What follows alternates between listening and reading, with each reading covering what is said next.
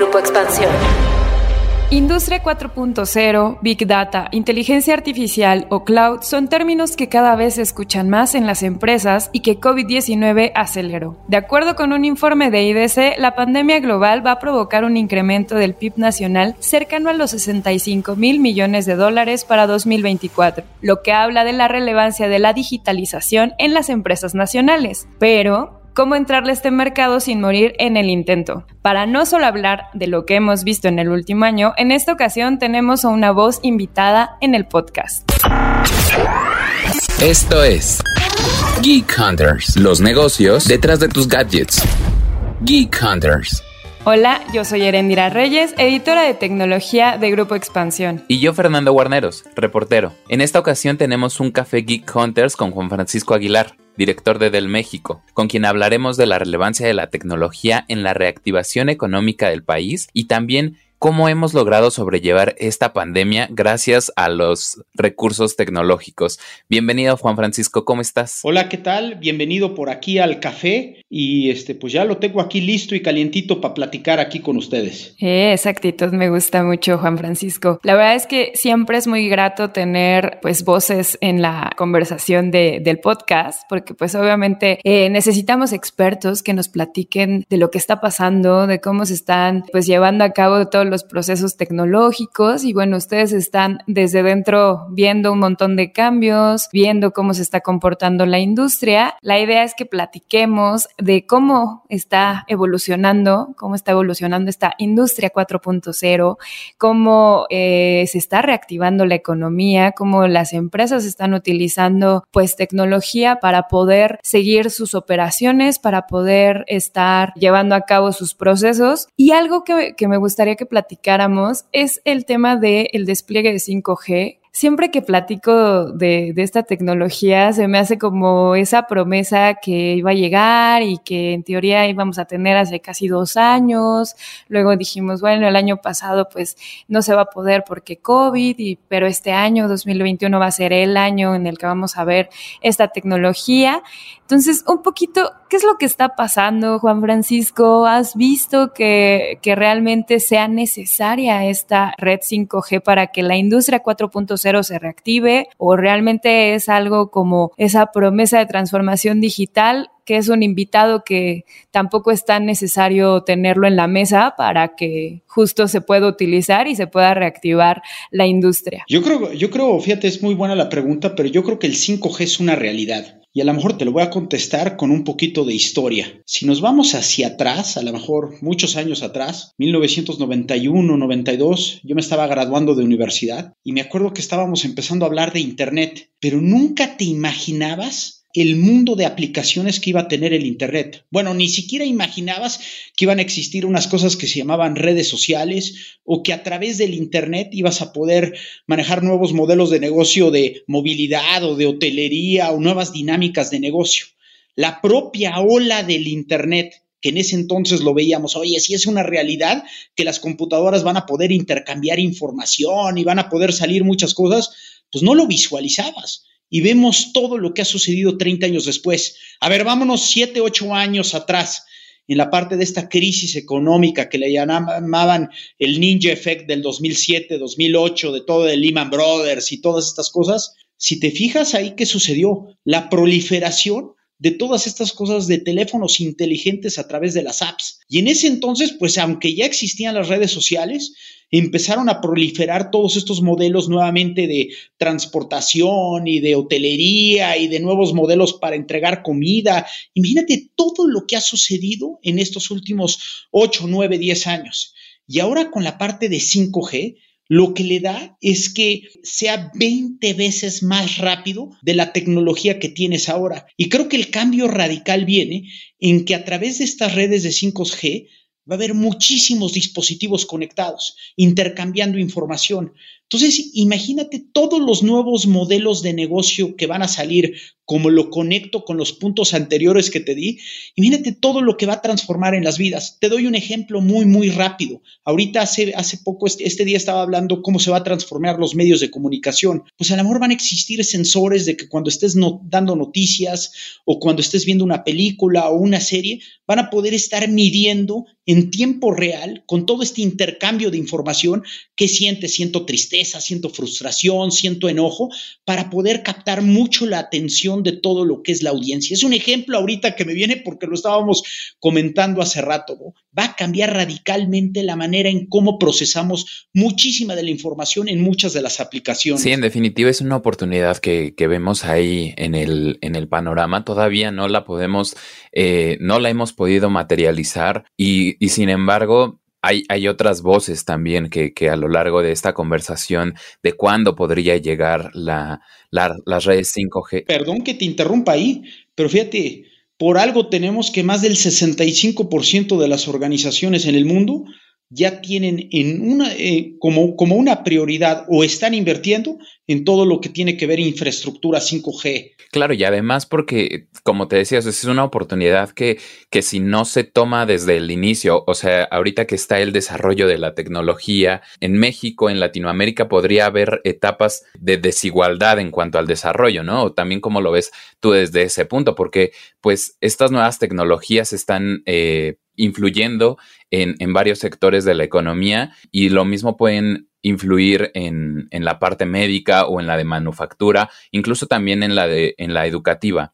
No sé tú cómo lo veas, o ves que está influyendo solo en una, en una parte, no sé, como las industrias financieras que actualmente son, son punteras. Fíjate, yo lo veo, yo lo veo a lo mejor en, en esta perspectiva. Yo creo que se va a acelerar eh, su incorporamiento en México o su incorporación. Eh, lo hemos visto en varios sentidos. Fíjate, en México, cuando hablábamos de teléfonos inteligentes, decíamos, sí, va, va a tardar mucho tiempo. Y ya vemos que más del 95% de la población tiene teléfonos inteligentes. Lo mismo lo vimos en toda esta parte de pues los mapas digitales, la incorporación, qué tan rápido se aceleró. Yo creo que obviamente va a haber industrias que lo van a adoptar y lo van a acelerar mucho más rápido. Déjame darte a lo mejor dos o tres que se me ocurren así de bote pronto, ¿no? Como se dice. Salud.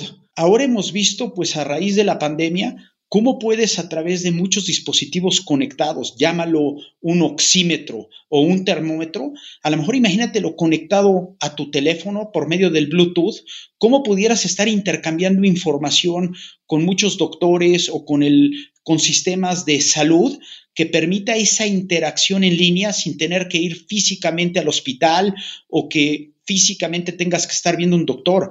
A lo mejor el propio teléfono con todos estos datos que está monitoreando a través de una red, de red 5G, pues te va a permitir entender y, tener esa comunicación en línea con el doctor que te esté monitoreando y que pueda estarte dando instrucciones o información en tiempo real. Imagínate todo el tiempo que pudiera ahorrar en términos de tiempo de doctores y de enfermeras y cómo puede por el otro lado, pues estando a ayudar a salvar personas o a poder estar controlando su salud, ¿no? Eso es el que se me ocurre así, este Fernando, a bote pronto en términos de salud, pero por ahí te puedo dar muchos otros ejemplos en términos de seguridad, en términos de control de tráfico, en términos de control de autobuses, que te pueda dar información que es para lo que está la tecnología, para ayudarte a ser más productivo, ahorrar tiempo y a facilitarte y darte mucha más calidad de vida. Y bueno, un poco retomando lo, lo, que contabas, Juan Francisco, de todas estas tecnologías, de cómo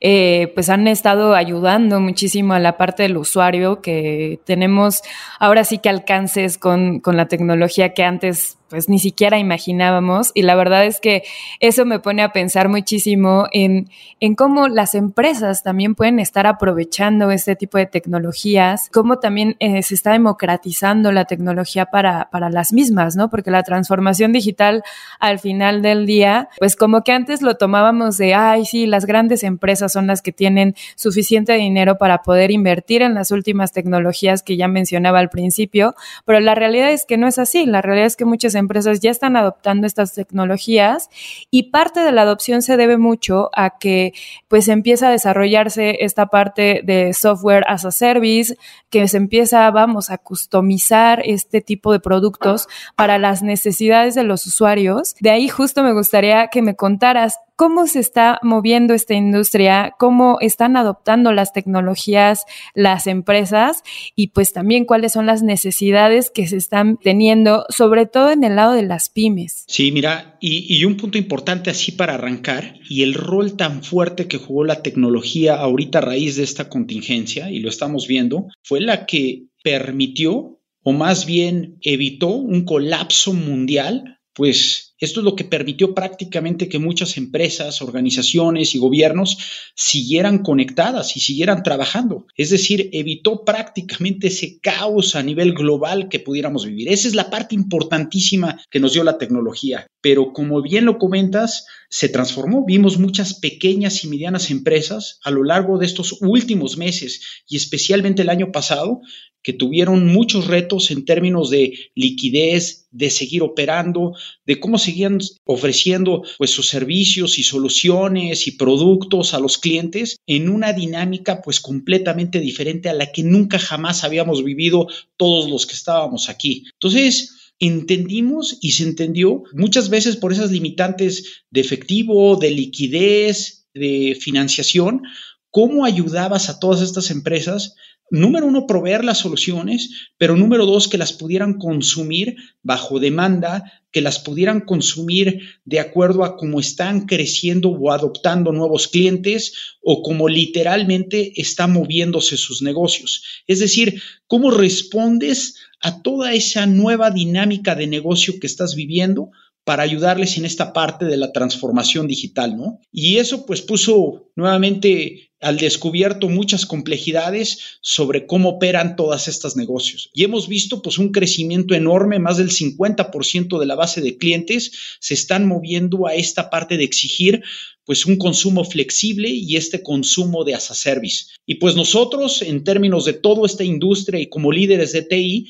pues requerimos proveer este tipo de soluciones. Nuevamente, no es nada más una oferta de financiación, sino es poder ofertas que permitan a los clientes consumir de acuerdo a cómo lo van utilizando y que se adapte flexiblemente a las demandas cambiantes. Si antes eran cambiantes, ahora imagínate todo lo que está cambiando en términos de toda esta transformación. Además de esto que cuentas, Juan Francisco, de cómo se están volviendo estos servicios a la medida, otro aspecto que también siento que creció muchísimo en cuanto a evangelización, a que la gente cada vez está más consciente de este tema, es todo lo relacionado con la ciberseguridad.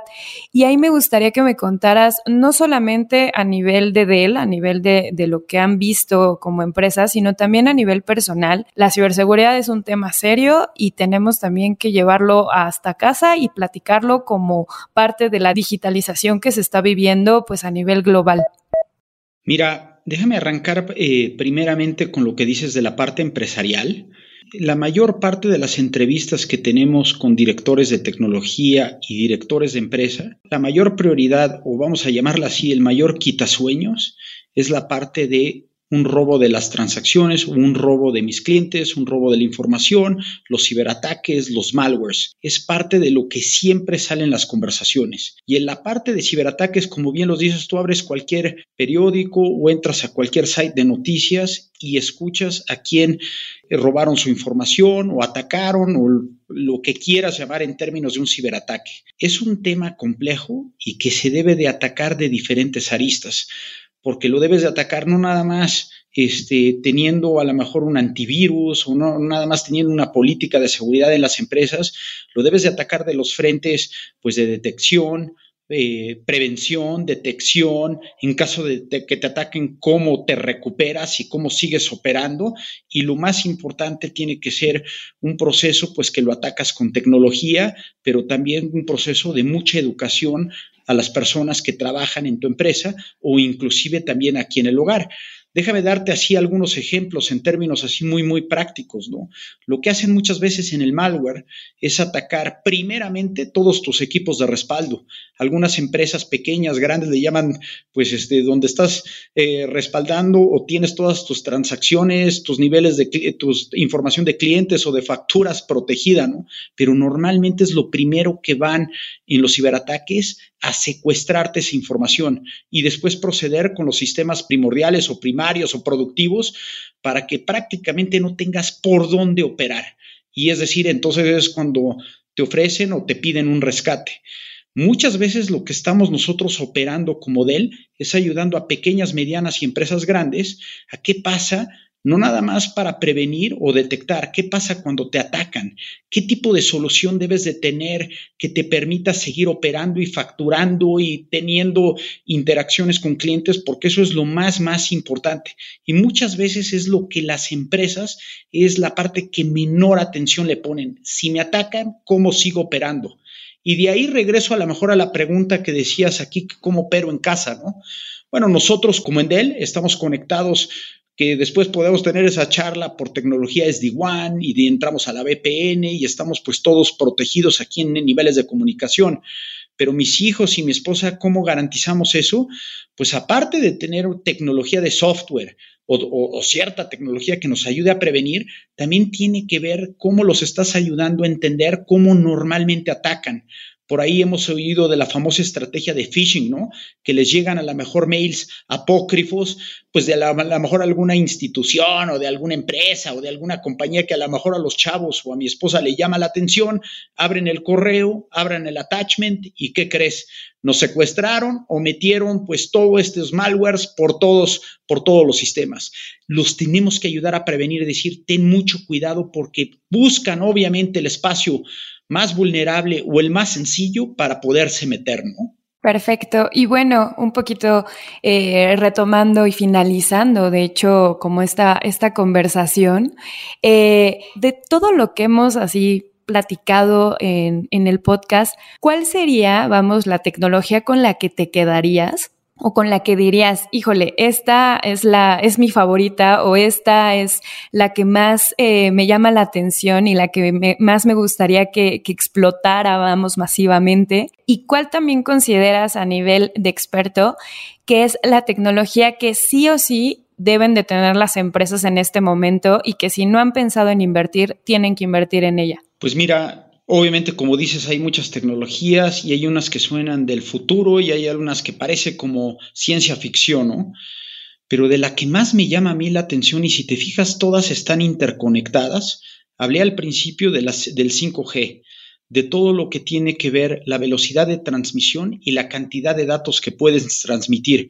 Y eso me lleva a la cantidad de todos estos dispositivos que van a estar conectados y que va a ser lo que le llaman el famoso Internet de las Cosas, que también está ligado a todo lo que tiene que ver al Big Data y la analítica de datos y la inteligencia artificial, donde a través de toda esta información que se está intercambiando y manejando, imagínate cómo vas a poder entender las tendencias de consumo, pues de, las personas, el comportamiento y patrón de los ciudadanos, cómo puedes aumentar las cuestiones en términos de seguridad o como el ejemplo que di de salud, ¿no? Entonces, si ves todas las tecnologías empiezan también a interactuarse, ¿no?